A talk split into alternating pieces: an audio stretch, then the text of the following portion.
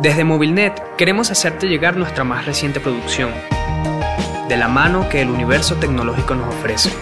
Nuestros podcasts, donde el único límite lo pone tu imaginación.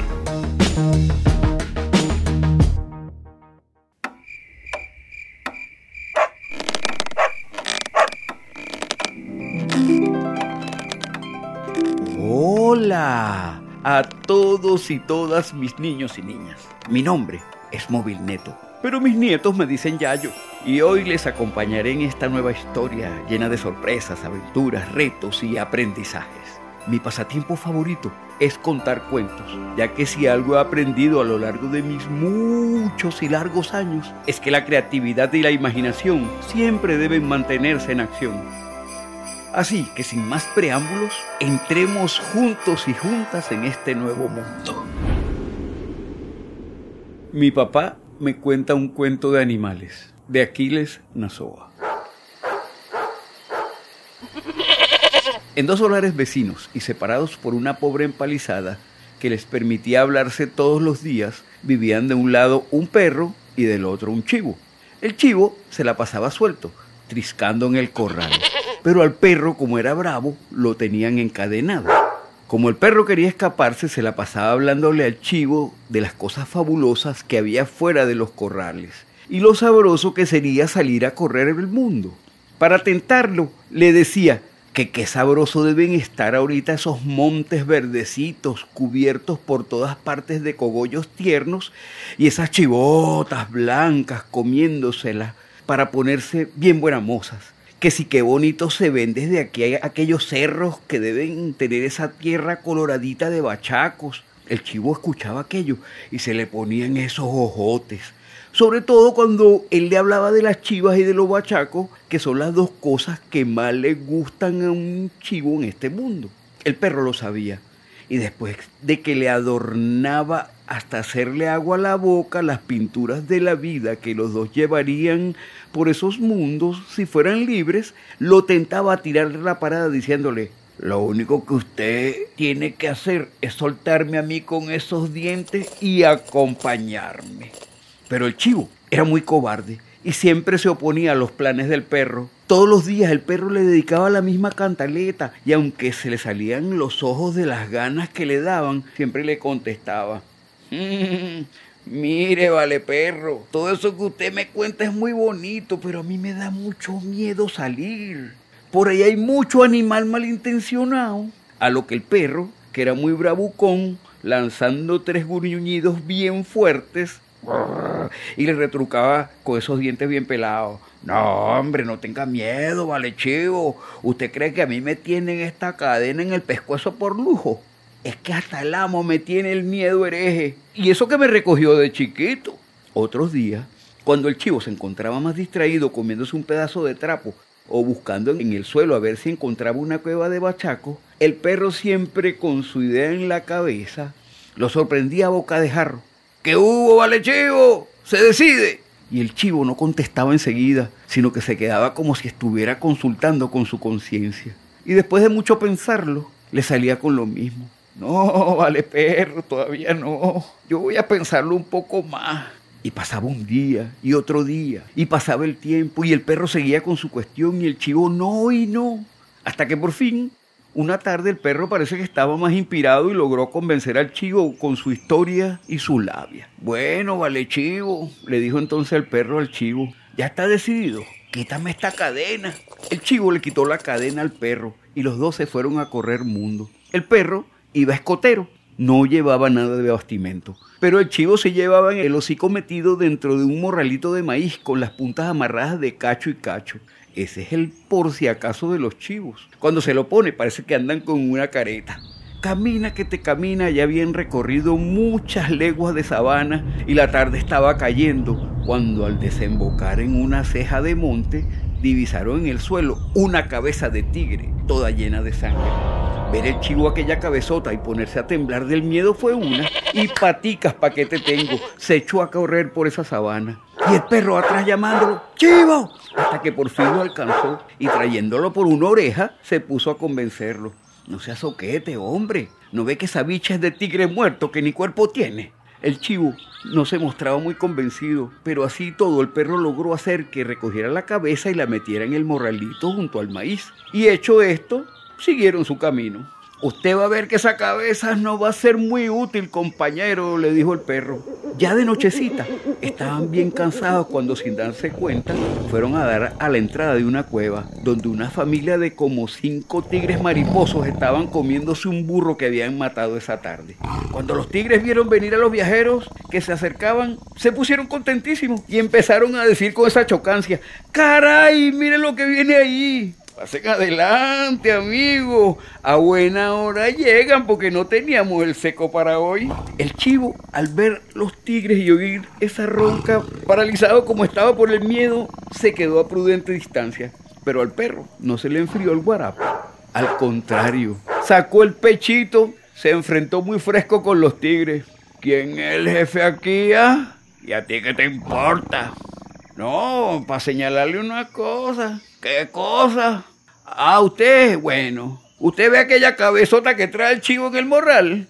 Esa es la del tigre más chiquito que hemos matado hoy. Y llamó al chivo. El chivo sabía que si corría estaba perdido.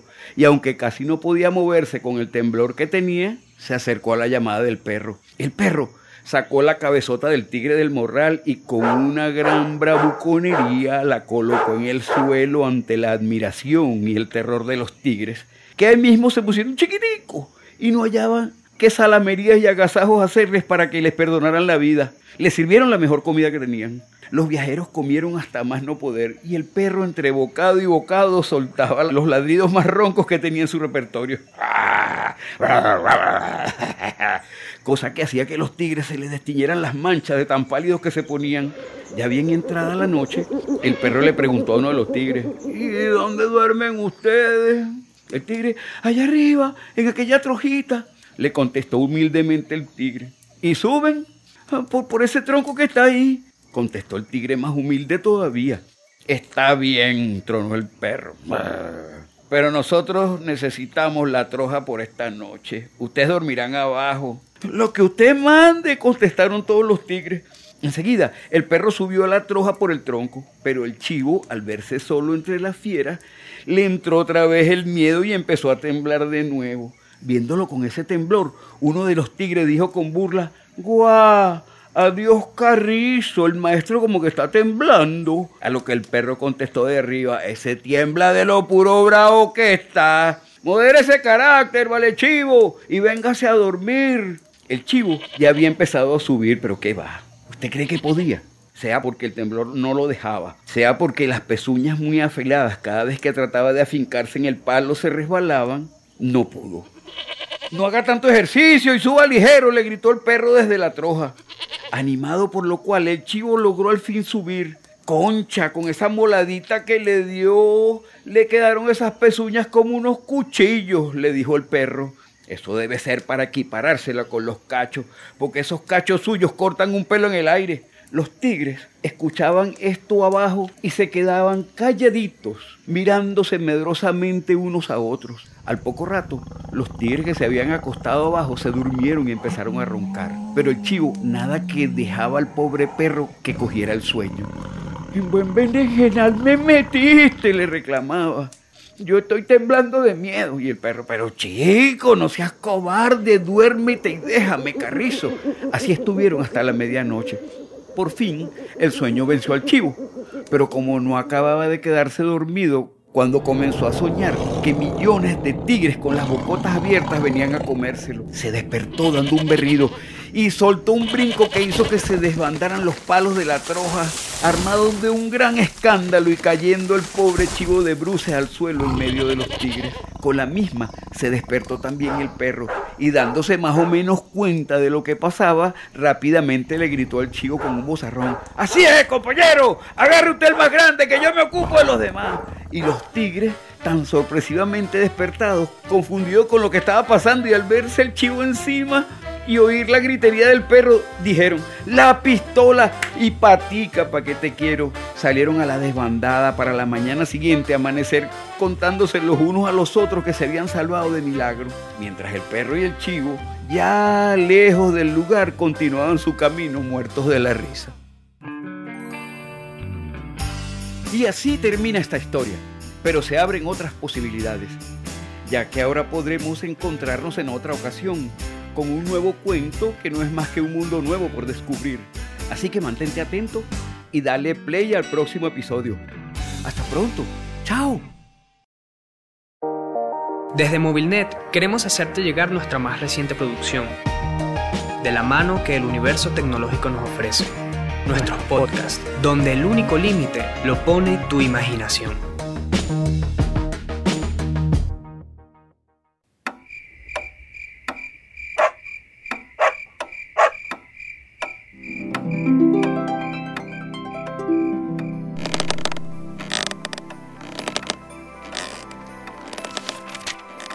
Adorados niños y niñas, soy la abuela Mimi. Afinen el oído que no hay tiempo que perder. Les tengo un nuevo cuento para la imaginación encender. Siéntense, acuéstense o manténgase de pie para escuchar esta historia llamada El Rey Mocho de Carmen Berenguer. En un pueblo muy lejano vivía un rey que tenía un secreto, pero no se lo decía a nadie, ni siquiera la reina lo sabía. Ese, ese era algo que lo tenía muy oculto, porque el rey era mocho de una oreja. Así que se ponía una peluca para que nadie se diera cuenta. Por lo tanto, el único que sabía el secreto era su peluquero, porque el pelo le seguía creciendo debajo de la peluca. Con el tiempo, el peluquero se hizo más viejito, se jubiló y se fue a otro pueblo a vivir sus últimos tiempos. Y el rey se quedó desesperado porque no tenía nadie que le cortara el pelo, así que decidió poner un cartel en el medio de la plaza que decía, se busca peluquero, que sea joven, discreto y que sepa guardar un gran secreto. Muchísimos jóvenes del pueblo fueron a, ver si podían ser el peluquero del rey, pero mucho no les convencía. Solamente el último de ellos realmente le gustó al rey y decidió contratarlo. Y le dijo, vamos a subir a lo alto del castillo y allí cortarás el pelo y te probaré realmente si vas a poder hacer mi peluquero. Y así fue. Subieron, subieron, subieron por la escalera, por la escalera de la torre, llegaron al castillo, el rey se sentó en su silla, se quitó la peluca y se dispuso a esperar a que el peluquero le cortara el pelo.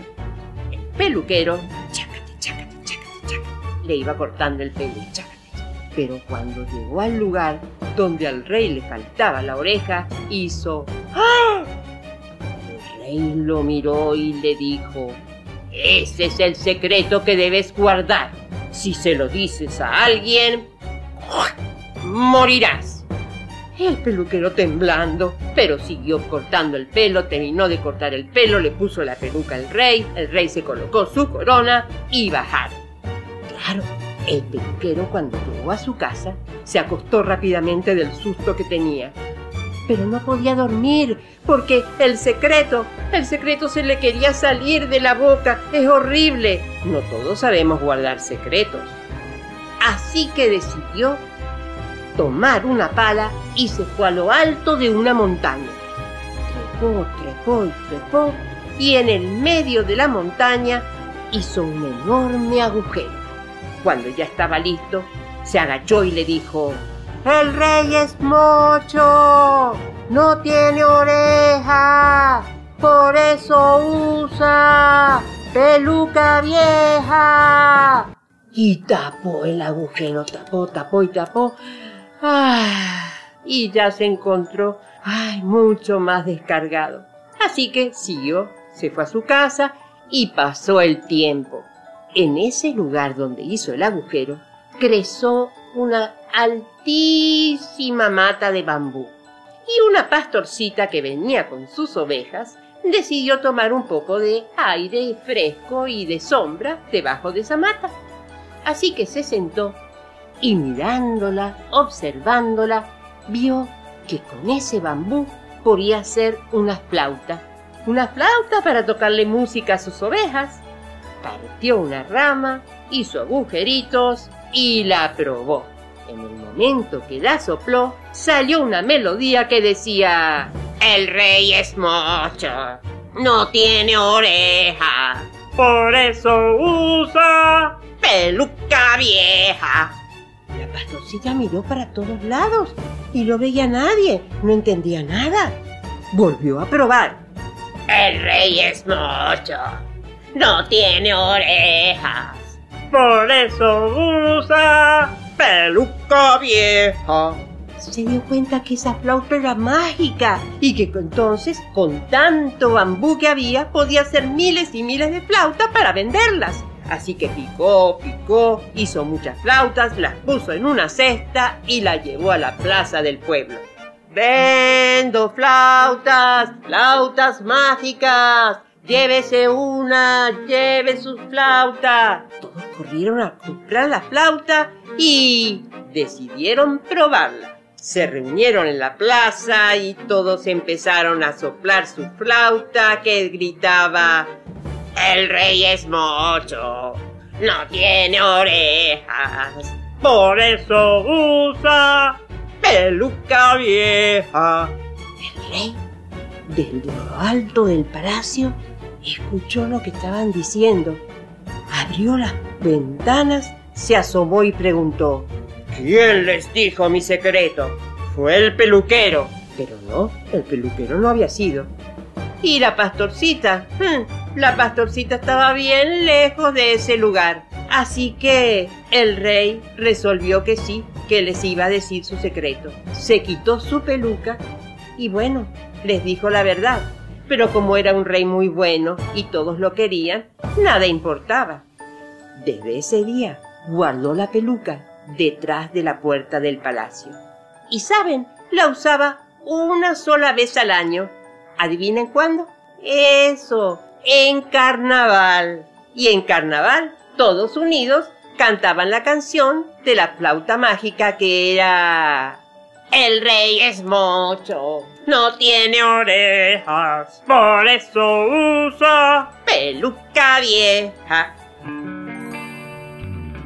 Y así termina esta historia, pero se abren otras posibilidades, ya que ahora podremos encontrarnos en otra ocasión, con un nuevo cuento que no es más que un mundo nuevo por descubrir. Así que mantente atento y dale play al próximo episodio. ¡Hasta pronto!